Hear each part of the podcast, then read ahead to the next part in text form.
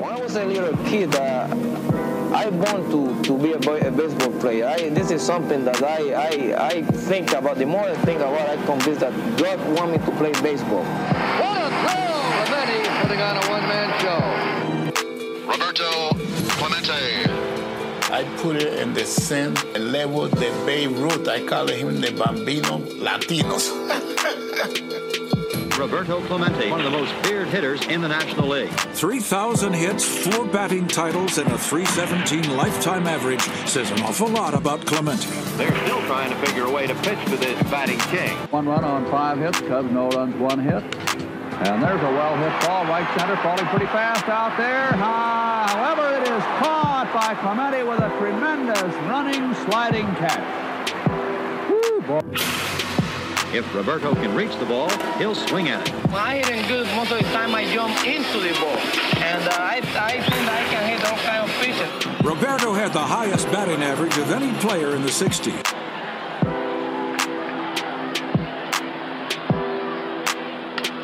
That is hit well. A Clemente home run, and the Pirates lead one to nothing. Pitch right over the plate. That's his 12th hit. He's one short now, tying Bobby Richardson's all-time World Series record of 13 hits in a seven-game World Series. He had a triple and a homer yesterday and a home run today. Let's watch his swing now. Look at him. Tee off. 180-pound body whipping around. This one he pulled the left center. Most of his hits have been the right. Incredibly, Roberto hit safely in all 14 World Series games in which he played. This man has just impressed me so much that I'll never forget Clemente. Greatest right fielder in the game of baseball, Roberto Clemente. Bobby, congratulations on a great World Series. How soon uh, can you get to your 3,000 hit? Well, uh, you never know. I, I, uh, if I'm alive, like I said before, you never know because God tell you how long you're going to be here. So you never know what can happen tomorrow. Matlack on the 0-1. Bobby hits a drive into the gap in the left center field. There she is. Just for a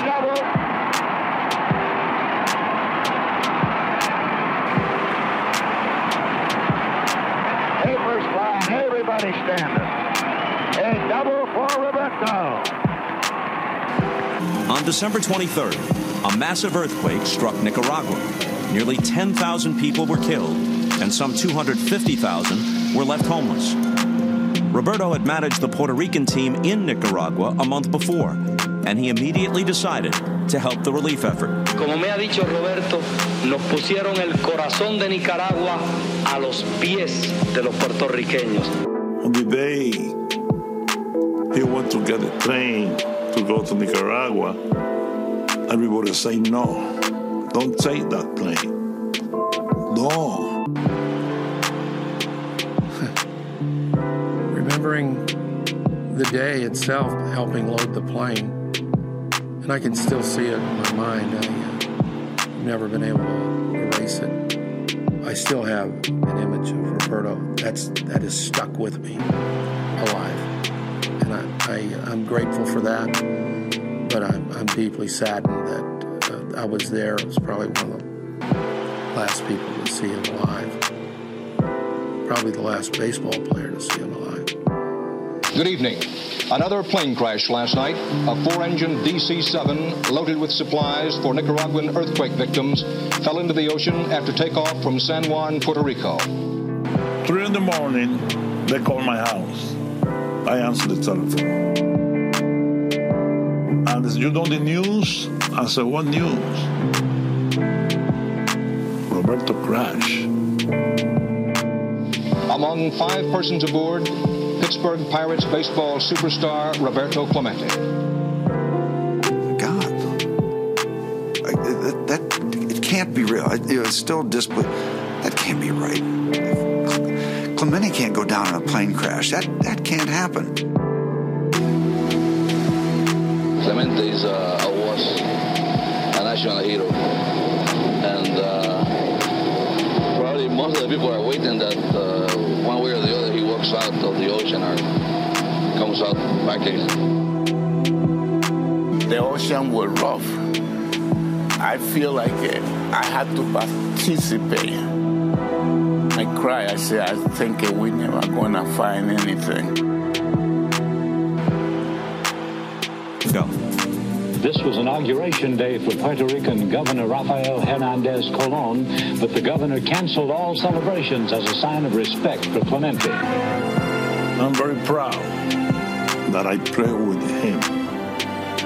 And I'm very proud that we are from the same country, Puerto Rico. Uh, pleasant surprise for me to see Cepeda doing so well.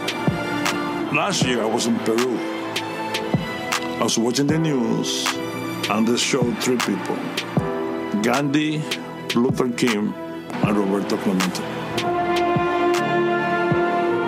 Roberto Clemente is the Jackie Robinson of all Latino ball players. Been a few guys that played at different levels. There's a Mantle or a DiMaggio or a Willie Mays or a Henry Aaron. Clemente was in that class. But will they have the other aspects? Will they have died so dramatically? Will their stories last for 40 years? Their complete story, not just their playing. I don't know. Clemente's has. Bienvenidos a Fantasy Deporte, esta la edición especial número 80. Nos complace en presentar al señor James Buckley Jr., autor del libro ¿Quién era Roberto Clemente? Escúchenos.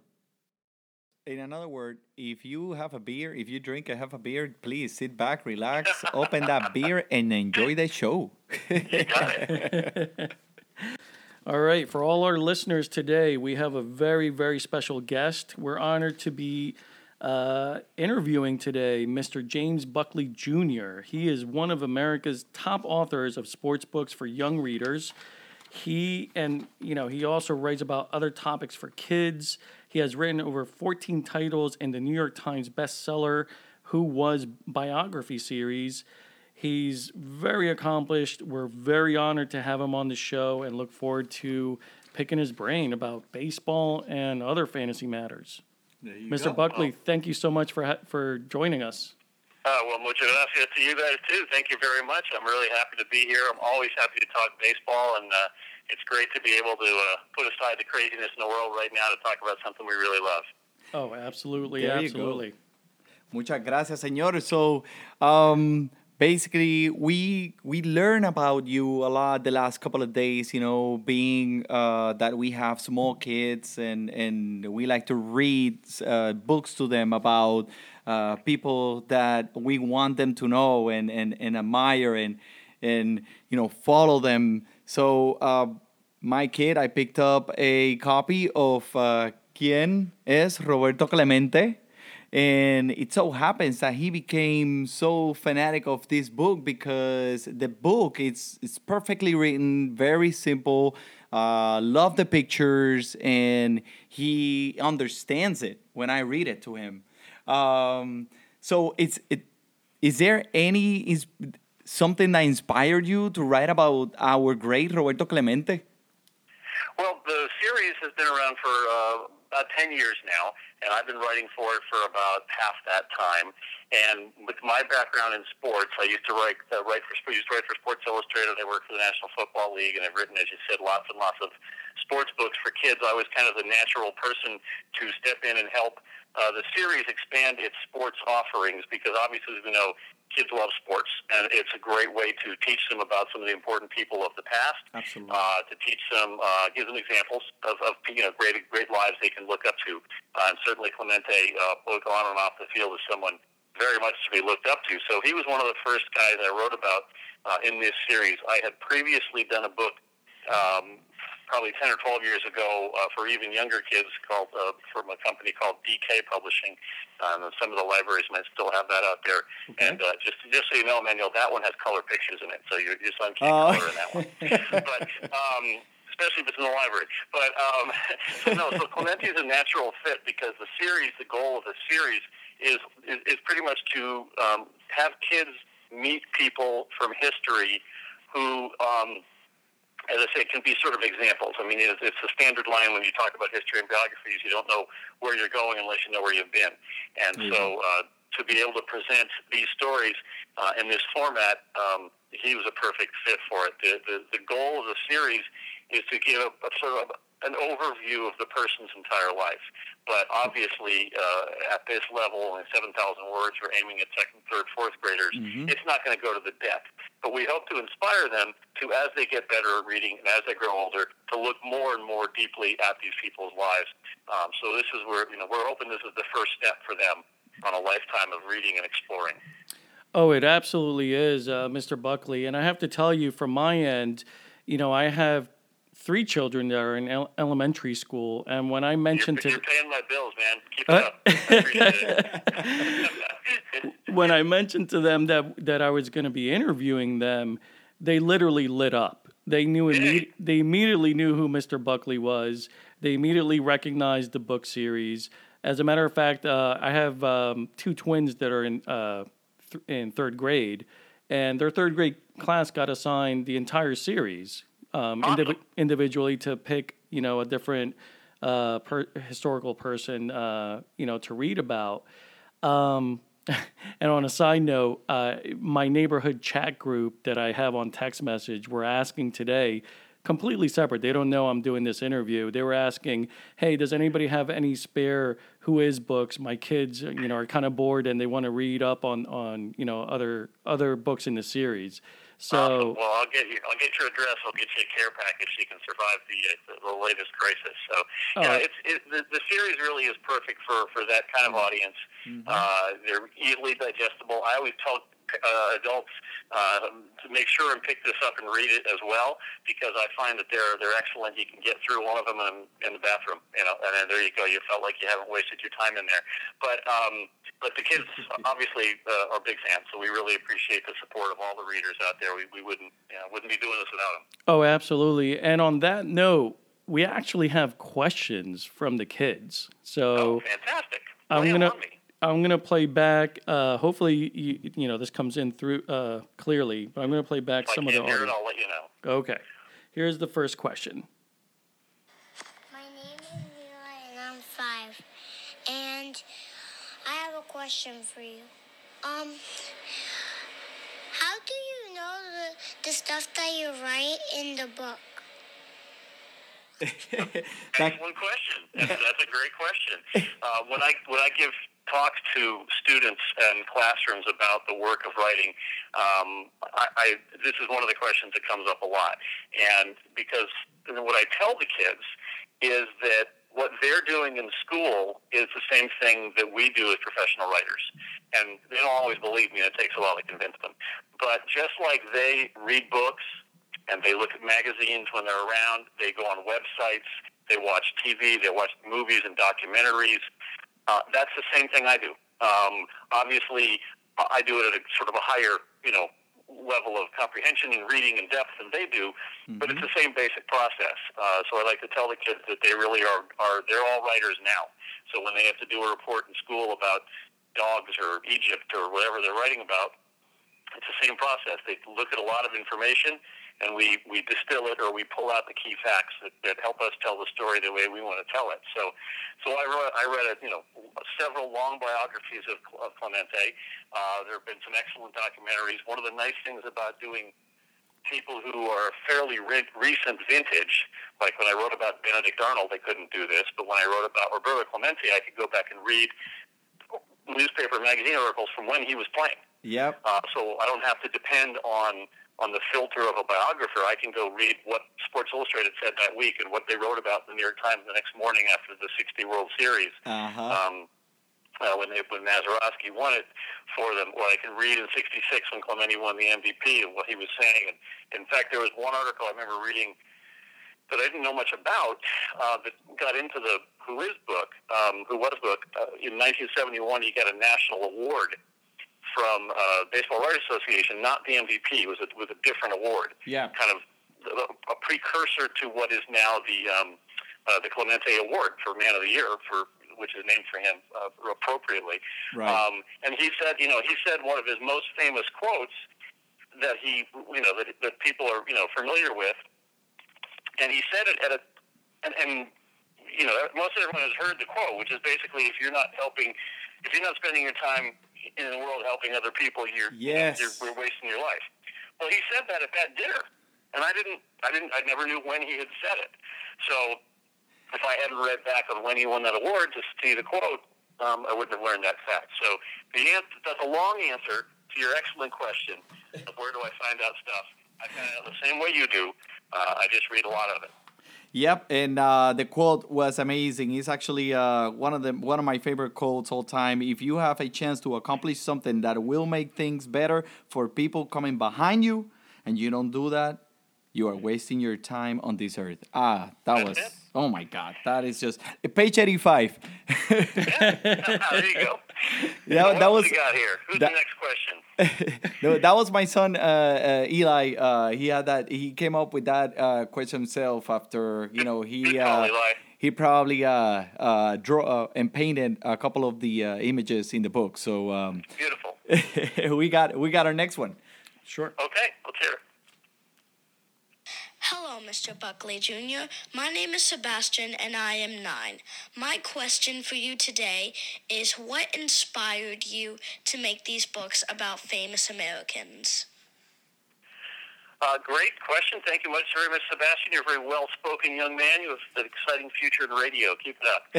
um, uh, I think we talked a little bit about the, the inspiration. Sebastian kind of, you know, read our minds because that's sort of what we talked about already in terms of why this series works, why Who Was is important. But he did mention an important point, and, and he said, uh, why, why do you write about famous Americans? Well, obviously, Clemente is Puerto Rican, so you know when he was born, it wasn't uh, well, it was sort of part of America, but not quite. But um, uh, he's one of the many people in the series who are not from America, and I think that's one of the fun parts about the Who Was series is that you can, like I wrote, I wrote Who Is Pele, Brazil.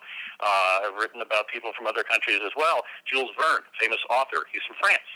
Um, so I think it's important to note that the series is, is not just about Americans, but about people from all over the world uh, who have had their own kinds of contributions. Uh, and what's really fun about the series, and I hope Sebastian, you go out and check this out, is to find people you haven't heard of There and read go. the book about them. Yeah. So that one of one of the best books that I wrote in this series, one of my favorite books, is about a man named Ernest Shackleton. And Ernest Shackleton was an Arctic explorer uh, from from England in the early part of the uh, 20th century. Okay. And he's I didn't really know anything about him. And then I did all the research and I read all the books, and I'm, I was so impressed and so amazed, and I feel like I learned an enormous amount. And then to be able to tell his story to young people was, was even better. It was like a bonus, and I, and I get paid for it too, which is even better. Um, so so you know to be able to get to, to get paid to do something like that was just a treat. So so Sebastian, the answer to your question is um, we want to want you to hear and explore lives of people who can help make your life better and help make your life in this world better, and uh, from whether they're from the U.S. or from around the world. There you go. I love it. Uh, for everyone out there, who was Ernest Shackleton? Uh, it's one of the greatest adventures of all time of uh, uh, and biography of a great English Irish explorer. Absolutely. And I have one final question. Uh, because my kids, like I said, they really lit up and they were very curious. They wanted, I mean, it's a little bit past their bedtime to be on the podcast, but they definitely wanted to hang around for it. So I just recorded their, their questions. Here's the last one. Hi, Mr. Buckley Jr. My name is Layla, and I am six years old. And my question today is what is your best book? Wow. Oh, thank you, Layla. Yes, you know what? Whenever I talk to kids, they they almost always ask two questions. They almost always ask, "What's my best book?" or "What's my favorite book?" And then the other one they ask is, "What was my first book?" Because I think kids are always amazed when you start. What's the first thing you do with anything? They always want to know that because they're doing the first things all the time in their lives. Right. And then there's always one smart aleck who asks how much money I make. So we don't talk about that. um, so, but Layla had a great question, and she's she's definitely has a there's a lot to answer about that. I've written um, more than 200 books for kids. Um, but as I also like to say, a lot of them are pretty short, so it's not that impressive. But um, I think my favorite book, uh, I'll say instead of best, because I don't get to decide what my best book is, Layla. You get to decide what my best book There is. you go. But my favorite book that I've written is is probably the one uh, about Pele. Um, Nice. uh, no, no offense to Senor Clemente, which was a great book to write, and I'm a huge baseball fan. But um, I've played soccer since I was a little kid, and I still play now, even though I'm a fat old grown up. But um, uh, I've written three books about Pele over the years for different series and different levels. Uh, one a DK biography, one a longer book from uh, Simon Schuster, and then Who is uh, Pele, which is also available in, in Spanish and I think, it, I hope, in Portuguese. Um, and so uh, uh, I just think he's fantastic. I, he's one of my all-time sports heroes. There you go. Uh, to be able to um, write about a guy who I, I've experienced his sport, obviously not at his level, but I've played it my whole life, so I know the things he went through on the field. I couldn't do what he did, but I could picture myself a lot better because I could never play baseball, so I could never be picture myself hitting with Clemente, but I can picture myself passing the ball with with Pele. And so, uh, and then he has an amazing story as well. Like Clemente, came from a very, very impoverished, very low um, uh, income background Mhm. to achieve, you know, international fame, uh, merely through, you know, incredible hard work, incredible talent, uh, and incredible perseverance, which is what Clemente had in, in spades, of course. Yes. Uh, so, so the answer, Layla, probably is when I books books that I've written about Pele are, are my favorite ones that I've written. But I like them all because otherwise I really wouldn't write them. Absolutely. And, uh, you know, us being from Puerto Rico, and especially me being born in Carolina, Puerto Rico, which was a place where where. from, yeah. Yep, yep, exactly. Uh, where Roberto Clemente was born, and uh, where his family still has uh, uh, some some places. Uh, they have a, a park named Roberto Clemente, uh, where they have a lot of youth uh, baseball uh, kids coming up. You know, practice Yeah. there, and Not they baseball. They have all sorts of sports there. They have basketball courts. Yep. They have uh, tutoring. Um, yeah, it's a great it's a great facility. Vera and, and their, her family has made that a real mission for their lives down there, and um, they've done a great job. And Major League Baseball has been a supporter of them uh, and, and throughout that effort too. Absolutely. Uh, I've been there. I've been to the. Have you been there? You have you been to no, Puerto I've never been to Puerto Rico. I got to go someday. Definitely. You, Don't- don't you give us a call. We'll take you uh, to eat some mondongo and mofongo and uh, drink some medallas. Fantastic. once once once we can fly anywhere, I'll put it on the list. Absolutely. Absolutely. It, it's, it's a fantastic place to visit. And um, I mean, I, I, I invite everybody to visit the island. It's, it's amazing. Great. Um, Well, what's great about Clemente, and as I'm sure you guys know, is, is, is, is that he really was the start of something huge for, for Puerto Rico and for all of Latin American baseball. Absolutely. It's, you know, without Clemente, there's no uh, Francisco Lindor. There's no uh, everybody who's playing now. There's no Javier Baez. There's no Molina brothers. I mean, he, he really opened the door for something that, um, uh, you know, he, he took some hits because Yeah. of that. I mean, he had to put up with some real, you know, He didn't. He didn't word for your only. podcast, but you know, he took some stuff. Absolutely, and he didn't only open the door for the Latino community or the upcoming baseball Latino players, but for uh, you know a, a lot of people uh, now that play baseball in the league. Uh, He he was the first one in history to be uh, accepted into the Hall of Fame, uh, a Latino and a Caribbean player. Uh, Roberto Clemente is a symbol of uh, of of hard work and and I mean when Martin Luther King goes to Puerto Rico to spend time with Roberto Clemente, uh, that's that that that's gotta mean something. I mean, Robert- something, yeah. uh, and Roberto Clemente, it's it's it's it's an image. It's a it's a hero to all Puerto Ricans and all Latino you know communities and um off the i mean that was off the field. If you talk about what he did in the field, I mean this this guy was crazy. I mean from who he he played an awesome defense back there for for Pittsburgh back in the day. Um, he established himself as, as, as, as one of the best defensive outfielders out there. He won, uh, what is it, the 12 seasons? 12 gold gloves, Yeah, consecutive seasons from 1961 to 1972. I mean, is that hard to do or what? He batted over 300 in 13 seasons. He, he- I mean, the guy won. It's, Yeah. it's crazy Here's what a he did. question for you guys. So you, you guys cover fantasy baseball. How would you rank Clemente fantasy wise? I mean, is he a guy who'd won your fantasy team? Absolutely, we are into fantasy uh, He got baseball he got high here. average and great RBIs. Not a lot of power. He never really hit a lot of home runs. Yeah. I play in a I play in a national league fantasy league. Okay. Actually, you I don't know if you believe this. It has errors as one of the categories.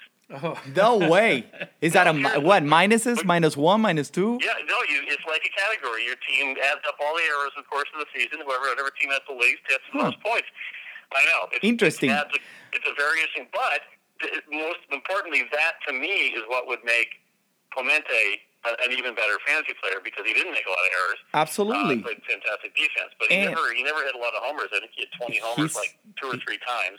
But he's told he got he his average. Batting average. Yeah, his average, He's batting average. I mean, if you're in a league right now where uh, it's about like the categories, batting average will go through the roof, and he's a, he's he's he's he's told bases. So you know that's something that probably right now you don't see as much. a lot of runs too. I mean, that's you know being on base Right. automatically score a lot of runs, and most most fantasy leagues have runs as one of the categories. So uh, no, he's he's a three or four category guy. Um, uh, I would definitely mm, be very excited to have uh, Clemente on my on my fantasy team. So. Absolutely, absolutely. So let me ask you something. Being comparing Mm-hmm. like the contemporary now to what it was Roberto Clemente right now, if you have the first pick right now in your fantasy baseball uh, a draft right now, and Mike Trout is sitting right there the first in the first round, the, you got the first pick, and Roberto Clemente is playing. Who would you pick? I'll pick Mike Trout. Sorry. I mean, he's he's going to steal more bases and hit more homers, and so right there. Uh, Th- There you go. You In know, fact, I, I have Trout in my American league, and, and I paid sixty bucks for him, and it was like ten dollars more than anyone's ever paid in our league for a player. So, uh, so, wow. Look at that. M- More than Yelich. Play on Clemente, but uh, you know, You like you like Mike Trout more than Yelich this year? I mean, if if obviously if, if baseball happens. Trout, Trout is an, un, is an un, unbeatably fantastic player, a generational superstar. I, I'm excited I get to watch him. Uh, I really There you is. go. But uh, There you go. But, but anyway, but there's um, uh, so so they, but I what I, we mentioned briefly about the Clemente Award, and I think that's one Yeah. of the legacies of Roberto that uh, is is so important. Is that he uh, through what he did off the field as a as a role model, as a leader, as a giver. Um, to have baseball recognize that as the uh, exemplar of what uh, what what they want their players to be, uh, and there have been some such great um, great winners of that over the years, including my uh, I'm a Red Sox fan, so Papi David Ortiz, my big hero. So uh, when he won that a few years ago, uh, well deserved, and uh, you know another Yeah. great kind of guy who is a role model, a leader, uh, a giver, uh, as well as a great great athlete. He was, and um, you know, I heard just stories. Obviously, I wasn't alive at that at that time, but you know, my parents tell me the stories about how when the day that this happened, when he went to Nicaragua to help people in in this earthquake, that he didn't know that you know his airplane was over overloaded, and and like he didn't know that the that the pilot in the airplane wasn't that experienced, and you know he got into this airplane, and and at, at the moment that that news hit Puerto Rico, it was like a like an earthquake that shake mm-hmm. that shook everyone, and oh, immediately people start going into the ocean, like like I'm talking about scuba divers to to see if they can if they can find him, if they can see something, and you know you know. 3,000 hits and that's it. I f- we were robbed. I mean, I feel like we were so robbed off and on the field. Uh, Roberto Clemente, you know, No, it, it was. It, it was. It, it, obviously, we couldn't put a lot of that into the book for kids. We really have to hit the high points, and we can't get into this, you know some of this so much detail. But you are correct. The the investigation into the, the tragic accident really revealed a lot of enormous slip ups and enormous mistakes that, that could have been avoided. Um, and uh, to, to have him uh, lose his life and other people, all the people on the plane, lose their lives that way. Uh, you know, compounds the tragedy. I mean, if, you know, tragedies are tragedies, accidents are accidents, but this was one that, that, that didn't need to happen, and uh, and that's what sort of is the saddest part about the whole thing. You know, Mr. Buckley, something that you mentioned um, just off the field, who Roberto Clemente was. Really made me think how he was really a trailblazer for for you know all Puerto Ricans and athletes in general.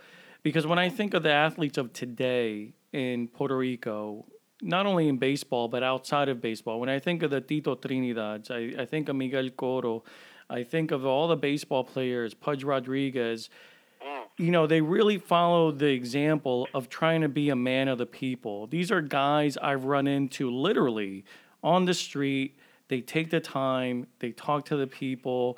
They're they're just hey, they could be Emmanuel walking down the street. They'll they'll say hi to you and they'll they're really caring individuals that care for their people. And I really believe that really what do you comes mean, Emmanuel, walking the street? Well, I think I, I think a lot of I think a lot of that comes from certainly from partly from Clemente, but I think that the the vast majority of players who have made it from Puerto Rico and other Latin American countries have had to come from a, a, a lot farther away than a lot of American mm-hmm. stars. They have had to really fight to get playing time. They've had to fight to get equipment. They didn't have the um, perfect field. They didn't have travel ball. You know, uh, Mike Trout's been playing on perfect baseball fields since he was 11 years old. Mm-hmm. I mean, I'm not saying he wasn't great, but that's not unusual. Uh, there's opportunities for American baseball players to play year round with coaching, great equipment, good fields. They're out there. And obviously, it costs a lot of money to do that, and you see more and more of that these days. So I think when a when an athlete comes from a uh, a tougher background, a lower income background, has to fight a lot harder. I think they appreciate it more on the way. And I think when they've made it to the top, they can look back and go, you know what? Wow, I, I really appreciate the struggle that I went through, and it makes me even more grateful for what I have today. And I want to share that. And so I think when you when you see when you see some of these today's athletes who might, and I, and I think it's less so than it used to be. The, the, the idea of the entitled super rich athlete who's a real jerk is is uh, there. There just there aren't that many of those anymore. I think I think we we fortunately have uh, sort of leveled the playing field, and you know, being a jerk athlete is just there just aren't that many anymore because people won't put up with it. Uh, we used to put up with it, and now we don't. but um, we don't. I mean, you, know, you don't let people be jerks anymore. You, you get called on it. Sure, Um, absolutely. You know, you get called on it by this, by the media, by fans, by the people buying your T-shirts. You know, uh, you don't get to you don't get to be that anymore. I think, and and uh, but I think the you know the Clementes and the, of the world showed that you you know there's a reward for that as well as the reward of doing good. But the reward is that people really respect you uh, and they they believe you and they like you and they want to be part of your life and that's a great gift uh, for people to have.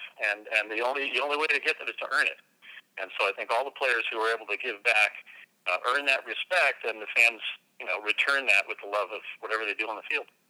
Oh, absolutely. Well, very well said. And um, you know what came to mind when you mentioned that is, you know, you might get an asterisk placed on your home run baseball, but I'm sure that's a topic for another day, right? yeah. we, can, uh, we we don't have enough time. yeah, absolutely. I don't have enough beer. Absolutely. Um, you know, one of the things that, you know, when we, when Emmanuel and I started this podcast, one of our missions really was to spread the, the love for the game through fantasy. I mean, fantasy, I think, provides a unique perspective of not only ownership of, you know, the game, but really in depth analysis and statistical analysis, especially in baseball. Um, to really spread and and we've seen how successful the NBA has been in spreading their game overseas. I, I you know we see that the NFL is trying to do the same with you know with their games in London and now in in Mexico. Um, and we're really hoping, um, of course, baseball has a strong presence in Latin America, but you know, we we obviously cover. You know, the name of the podcast is Fantasy Deporte. We're we're trying to cover all sports right now. We're you know majority pro- uh, covering baseball and football, uh, NFL. Um, but in terms of baseball, and I, I know because this is a question we get asked from our listeners. You know, we heard news yesterday that the city of Toronto is banning any social gatherings through the month of June, effectively putting the Toronto Blue Jays, you know, out of commission for the month of June. you know, what are, what are we to expect out of Major League Baseball for this year? I mean, we're all you know trying to remain optimistic and, and hold our breath, but you know, I what? think we're all we're all just guessing at this point. I mean, uh, no one really knows. Uh, uh, obviously, we all hope that we can we could salvage some part of the season. I hope we get in maybe a half season, 80 games would be terrific, just to to say that it's there and everyone would always know, you know, why it happened that way. Um, Scott Boras, did you read about the Scott Boras plan? This is his. This is the his was the most ambitious plan I've heard, which was to uh, extend the game to December, but play all the games uh, in dome stadiums and in warmer climates. Sure. Um, and so the World Series would essentially be at a neutral site uh, in a dome stadium, so the weather wouldn't be an issue. Which, honestly, not the worst idea. I kind of kind of think it's cool. I, I mean, I'm not sure I could 100% buy into it, especially if my team had the home field advantage. But um, there's there's something to be said for that, and uh, so I love that. I love that the you know the way I, I'm looking at this is for all the sports for the NBA talking about shifting its calendar permanently. Um, With baseball and some of the struggles they're seeing with getting fans and how can we get more fans to come out, what are some other things? So I'm, I'm, I'm glad that some of the people out there are looking at this as an opportunity to um, try some things. Um, this can be an experimental season. There can be new ideas thrown out there and see if they work um, because it's already such a giant pile of chaos that um, uh, trying something new like neutral site World Series, playing later in the year, um, playing more double headers. Remember double headers? Yeah, that's right. Headers, right? Back in And the so one day. things they're talk- right. One of the things they're talking about is more double headers. Yeah. I was once driving across country. Here's how obsessed with baseball I am. Oh my when I was like in my 20s, I drove cross country, but the idea was to go from stadium to stadium. You know, that was the, the drive. And um, I was driving through um, Ohio, and I was I was late. There was traffic or something happened. I forget why. And I was listening to the Indians game on the Uh-huh. radio. And I'm listening to the game. I'm listening. I can maybe I can make the last few innings, and then the game ends. Like it's really quick. It's like two hour game. I'm like, oh, so bummed. And then like the next things are the most magic words. I'm still like an hour outside Cleveland. The most magic words come on and go. Well, fans, stay tuned for the next game in this doubleheader. I think yes. I got three more hours of baseball. Yeah, buddy. So I got there in time to watch the last, you know, six or seven innings, and Awesome. um, so there'll be double headers, you know, and this is the first year they're going to have the three batter rule. So, you know, to me, it's like it's there's speculation means nothing. We all know that everyone will start playing again as soon as everything is safe, and we all hope it's sooner rather than later. Right. Um, but when it does happen, I hope they try some stuff. I hope they try something new and different. Um, Absolutely. And maybe we can shake things up a little bit. I think that's you know, it's baseball has not had enough people going to see it uh, lately. The numbers are down from attendance in the in the, in the stands, Mhm. and um, you know, just you know, numbers are down for kids going to games. Yep. Um, the big issue they have with length. So anything we can do to get people more excited to go, um, I'm all for it. And uh, obviously, I hope it's happened soon. Absolutely. That's great. You sound like uh, you're uh, as passionate as passionate about the sport uh, uh, uh, as we are. My, Um, my all all of my secret uh, password bank IDs that stuff or base, baseball statistics. and you're a Boston. and You're a Boston Red Sox fan. Okay, I Oh, think we since can. I was uh, since I was seven years old. Yeah. Wa- Okay, okay.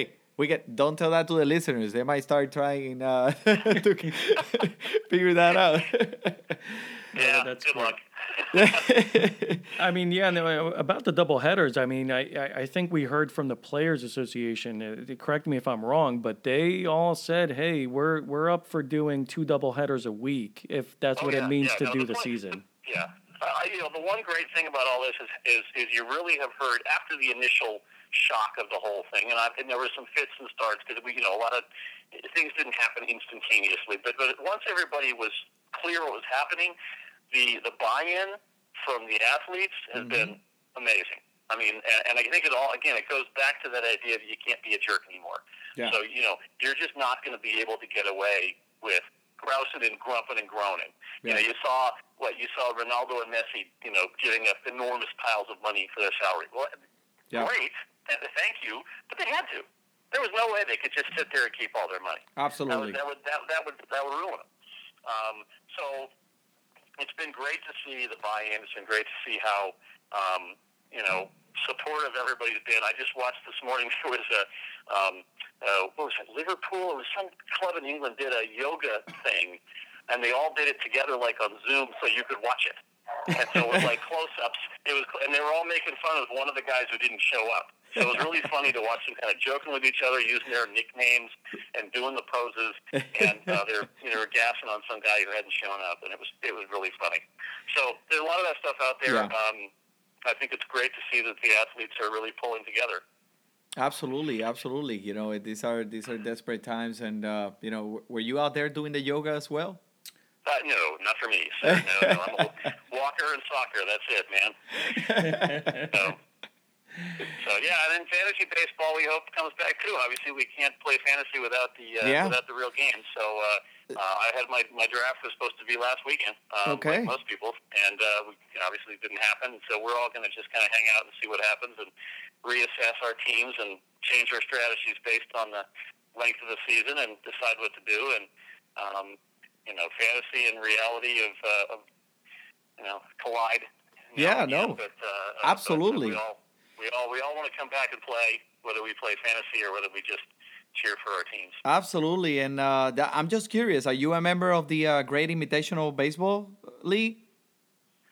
Uh, no, um, I don't know what that one is, but uh, no, I've been, I have, a, I have an American League team with, with some friends from back east. Okay. That I've had since 1987. I've been had my team longer than I've had my Wow.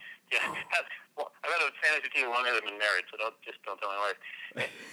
but I still can't win. My, my son's giving me grief in the other room here, but um, I've only won twice in those years. He's mentioned it. It's like, thanks, Connor. Appreciate that. Um, How many and then, teams? Um, How many teams are in your league?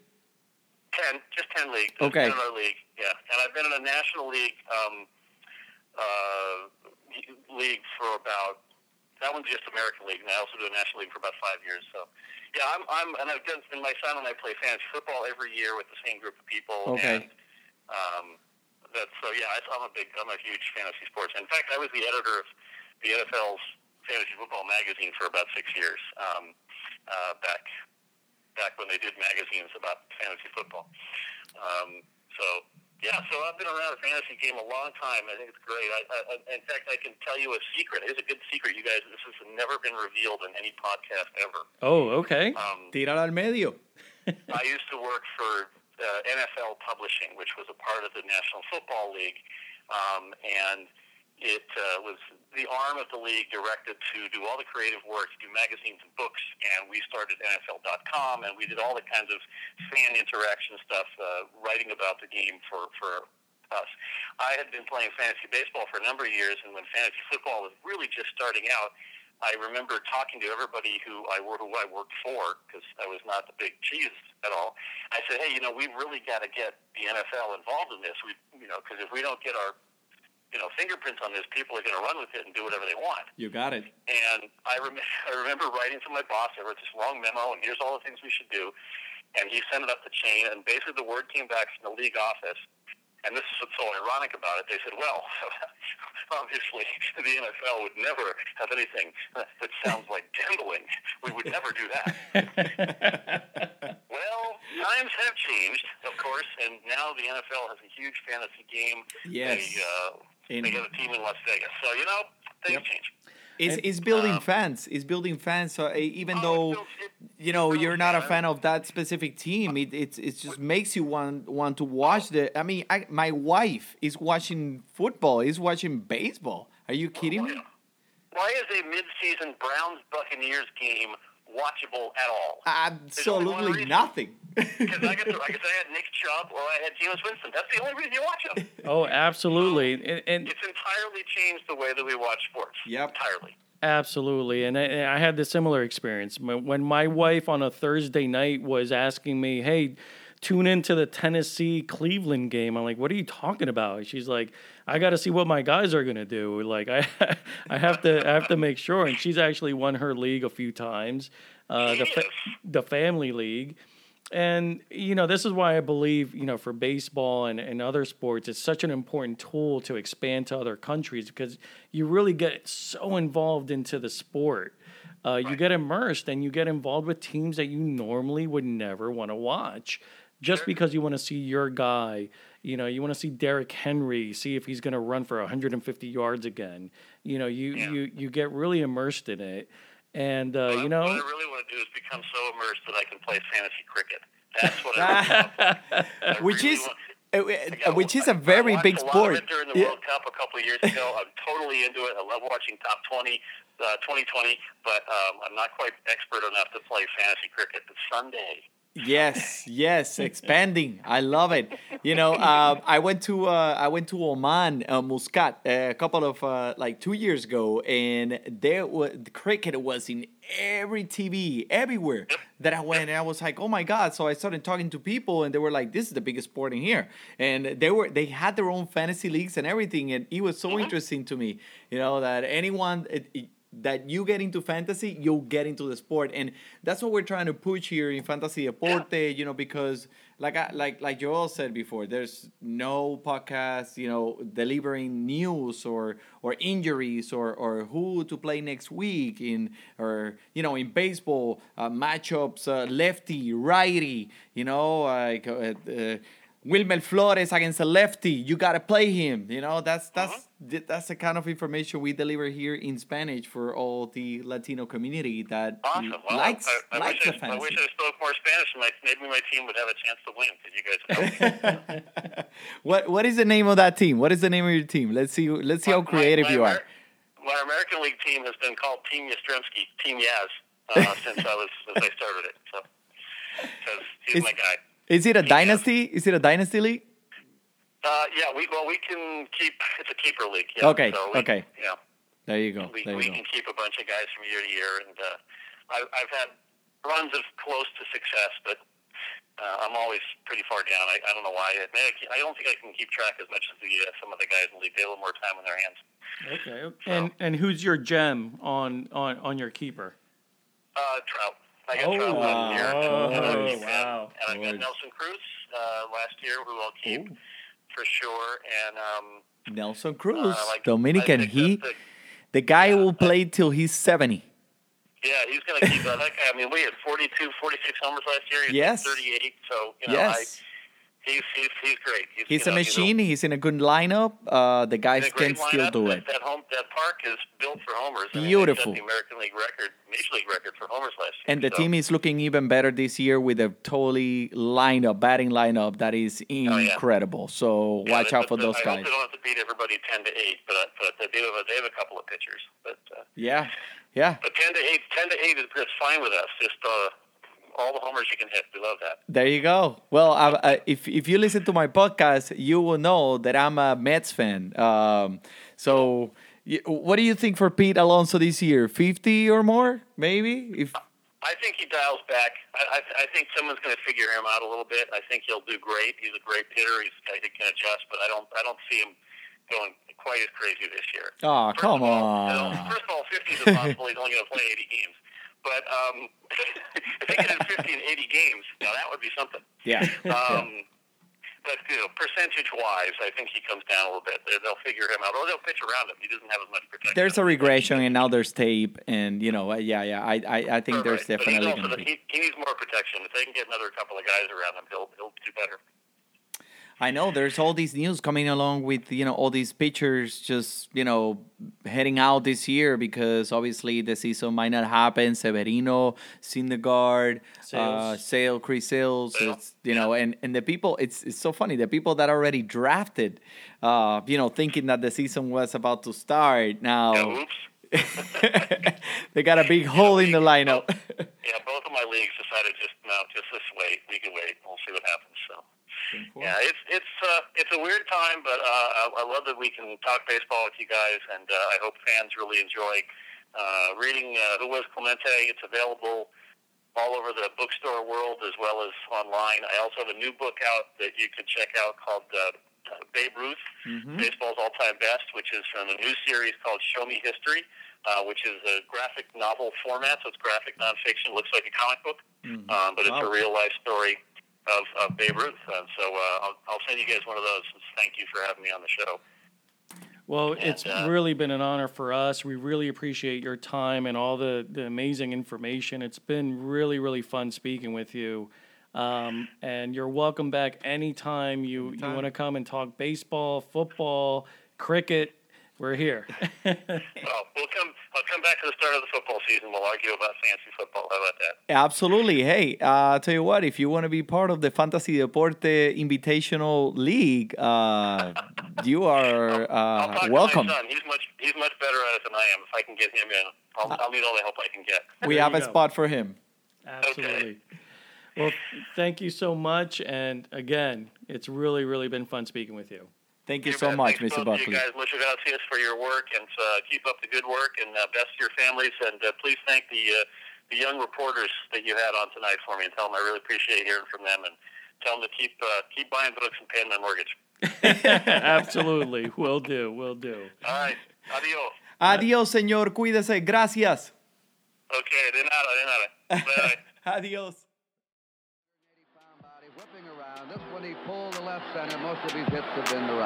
Incredibly, Roberto hit safely in all 14 World Series games in which he played. This man has just impressed me so much that I'll never forget Clemente. Greatest right fielder in the game of baseball, Roberto Clemente. Bobby, congratulations on a great World Series.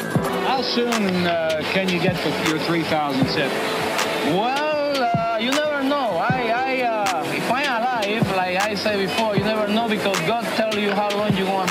So you never know what can happen tomorrow. Matlack on the 0-1. Bobby hits a drive into the gap in the left center field. There she is. Just for a double.